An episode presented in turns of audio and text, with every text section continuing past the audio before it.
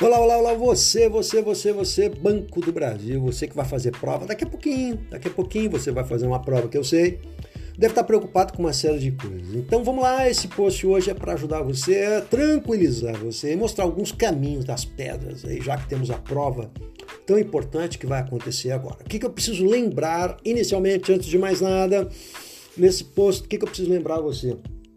Em primeiro lugar, a importância da redação para a prova do Banco do Brasil ela é decisiva. Ou seja, a decisão da, da, nota, a decisão dos aprovados passa necessariamente pela redação. Isso tem acontecido. Qual é a leitura que, há tanto tempo que eu trabalho com concursos públicos, qual é a leitura que a gente vai fazer? Nunca a redação teve uma importância tão grande na pontuação de um concurso público.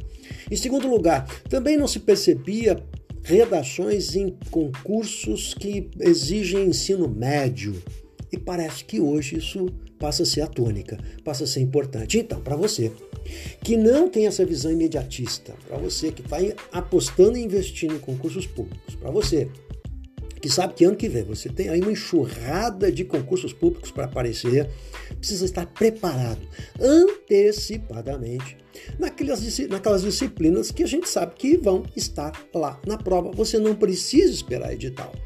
Ou explicando de outra maneira, aquele candidato que de fato está estudando para concurso público, que está se preparando convenientemente, ele vai estudar redação em português antes mesmo do edital, porque eu não preciso esperar o edital para estudar língua portuguesa, gente, até porque não existe uma língua portuguesa para a prova do Banco do Brasil. Vírgula é vírgula, crase é crase em qualquer prova. E a mesma coisa vai acontecer com a redação. Se nós soubermos como fazer uma dissertação, se nós soubermos como estruturar uma redação, você vai fazer a adaptação para a temática predileta de determinada banca. O resto é conversa mole. Por quê? Porque os critérios são mais ou menos universais. Isso eu já postei aqui para vocês. Então, se você que está chegando agora não viu meus posts anteriores sobre a prova do Banco Brasil, onde eu assinalo os critérios de correção, eu mostro como os critérios são muito semelhantes. Não há como fugir, gente, aos critérios que são universais. Isso é óbvio, isso vai acontecer em qualquer prova de vestibular, em se tratando de uma dissertação, em especial aqui uma dissertação argumentativa. Então, quem sabe fazer uma dissertação argumentativa, sabe fazer para Cisgan Rio, para a FGV e para quem mais você, SP Brasília e para quem mais você quiser. O que você tem de observar é como é proposta a redação, como é proposto o tema. Aí sim haverá variações, cada um propõe de uma determinada maneira. E a temática também vai atender a interesses daquela banca que está acostumada com determinadas temáticas. Então, é esse é o diferencial, gente. Como é proposto o tema e quais as temáticas. No mais, dissertação argumentativa sempre será uma dissertação argumentativa. Não há uma dissertação argumentativa para Cisgran Rio, não há uma, uma, uma dissertação argumentativa para FGV. Isso tem que ficar claro aqui para você. Legal? Então, a preparação correta passa necessariamente pelo quê? Você precisa fazer textos, treinar textos. esteja ciente e consciente de que ano que vem você vai ser exigido de novo com redações, com língua portuguesa, e você precisa estar preparado antes para isso. E a melhor maneira de você se preparar é fazer redações, mas fazer redações com regularidade, com treinamento. Se não tiver treinamento, não adianta. Porque você treina as suas dificuldades, você treina argumentos, você treina vocabulário, você treina a rapidez e agilidade. Lembra que você vai fazer essa prova e você tem uma hora para fazer essa redação. Qual é a sua meta? Se a prova vale 100 pontos, a redação vale 100 pontos, então, meus queridos, eu tenho que tirar mais do que 80 pontos em 100. Por quê? Porque o candidato que vai ser aprovado vai tirar mais do que 80 em 100. Essa é a sua meta. Legal?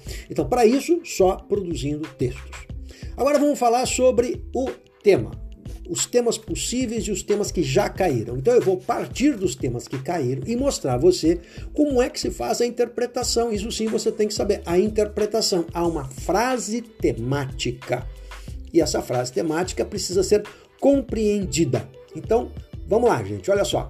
Vamos pegar as provas que já caíram Tá pronto aí? Olha só. 2015 foram duas provas. É isso? Fecha? Então tá. Frase temática. Vou direto à frase temática. Diz assim: atenta bem. Ó. Preservação do espaço público, um compromisso do cidadão com a sua cidade. Vou repetir. Preservação do espaço público, um compromisso do cidadão com a sua cidade. Qual é a leitura que você tem que fazer? Há dois dados, duas informações que são relevantes. Uma informação mais genérica, que nós vamos chamar de assunto, acordado isso?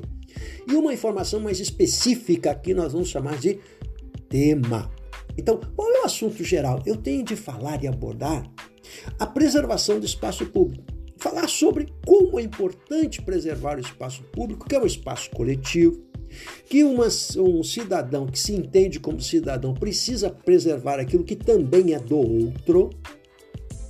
Mas sobre a preservação do espaço público, há um recorte específico que é pedido aqui, que nós vamos chamar de tema: o compromisso do cidadão com a sua cidade.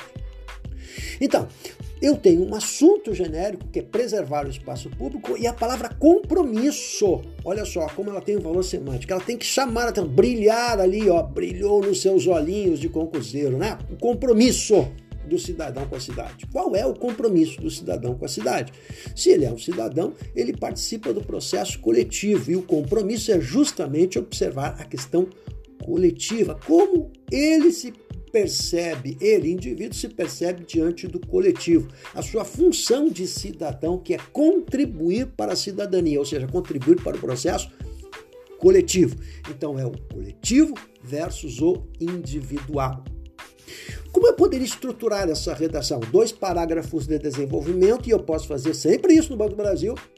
O primeiro parágrafo eu vou trabalhar o genérico, que é o assunto preservação do espaço público. e vou explicar o que, que é espaço público e a importância da sua preservação.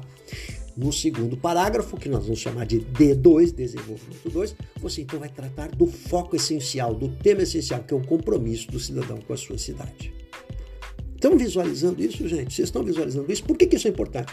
Lá nos critérios você vai ver adequação ao tema do, do candidato ao tema proposto. Isso vai aparecer sempre, gente. Ou seja, o que é essa adequação? A interpretação correta da proposta. E a interpretação correta da proposta passa pela visão do que seja o assunto e o tema, do geral e do particular e do específico. O que era central discutir aqui é a palavra compromisso do cidadão. Se você não fez isso, você tangenciou a proposta. E aí você vai perder pontos significativos e não vai conseguir nota para ser aprovado. E aí, meu querido, não importa se você botou a crase no lugar, a vírgula no lugar, se você usou argumentos bonitinhos e lindos, maravilhosos, mas se você não está adequado ao tema proposto, você está fora praticamente, né?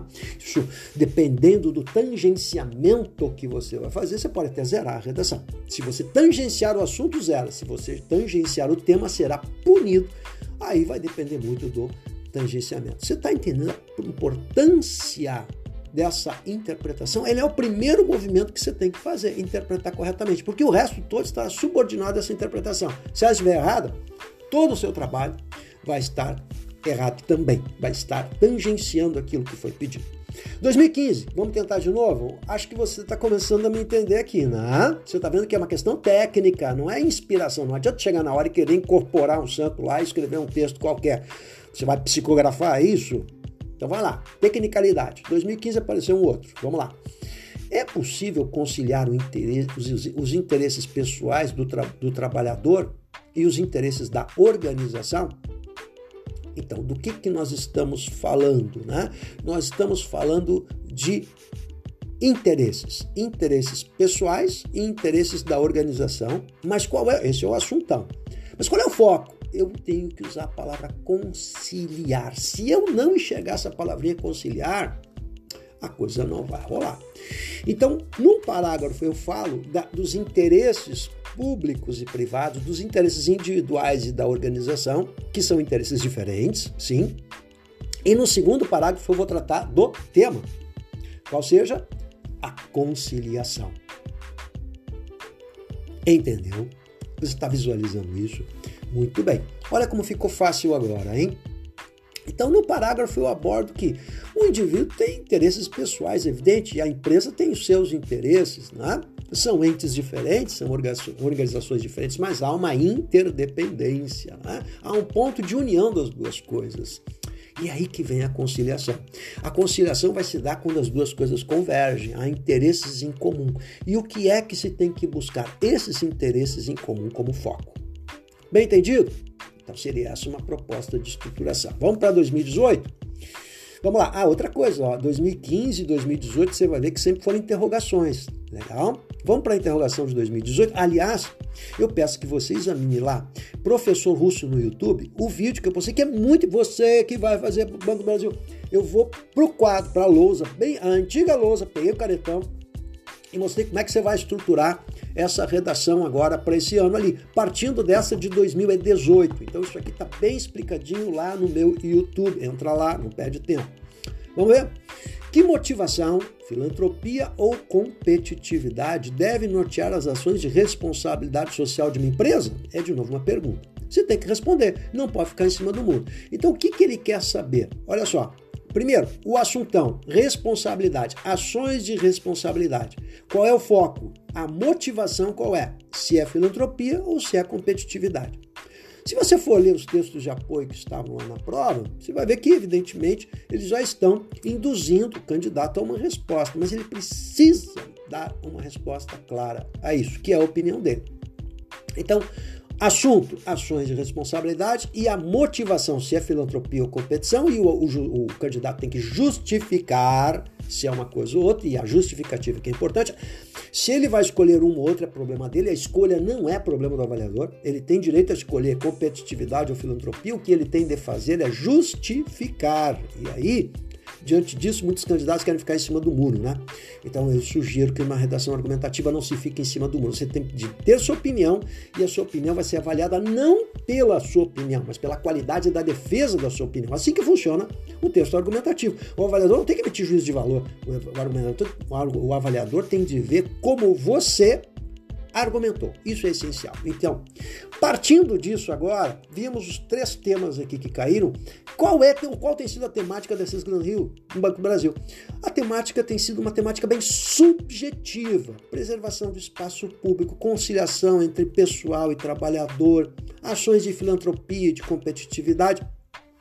Portanto, eu não vejo aqui, gente, e aparece muito no, nas redes sociais, temas como Pix, como atender clientes, que são temas mais objetivos e palpáveis. Se a gente observar os três últimos anos, não tem tema objetivo e palpável aqui, tem um tema subjetivo sobre o comportamento do indivíduo diante da sociedade, diante da empresa. A relação, portanto, do trabalhador com a empresa, da relação do trabalhador com o entorno, com a sociedade, com a cidadania. Isso tem sido a tônica. Então, o que seria possível então prever? A questão da ética, que está na moda agora discutir a ética do indivíduo, a ética do profissional, e aí vem a palavrinha compliance, que é uma palavrinha modernosa, né? E essa palavrinha mostra o que? O seu comprometimento com as ações da empresa e a sua ética em relação à empresa, que é o assunto da moda. Isso está na moda, isso é bacana, mas isso é o que? É bem carinho da Cisgran Rio. São as relações minhas com a empresa, as relações minhas com a cidade, a questão da cidadania, dos interesses, né? E aí você tem mais a sustentabilidade que está dentro disso também, né? Minha relação com a sociedade prevê a questão da sustentabilidade, da preservação do meio, da preservação das relações e da relação com a empresa.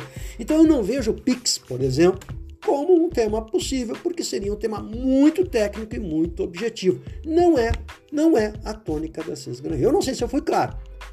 Beleza? Mas acho que esse post é bem importante para você, vai ajudar muito nesse momento que você está angustiado para saber que tema vai cair. Gente, o tema não pode ser um tema técnico, tem que ser um tema abrangente para exigir uma reflexão abrangente do candidato. E é assim que se faz uma proposta de redação. Bem entendido? Então, boa prova para você. Entra no meu Instagram, Professor Russo, você vai encontrar muito material lá. Você pode entrar em contato também comigo por e-mail, profrusso58@gmail.com para se informar a respeito de como funcionam as mentorias nessa reta final. Se você tiver uma mentoria para ver como é que está a sua redação, isso ajuda bastante também. Um abraço a todos.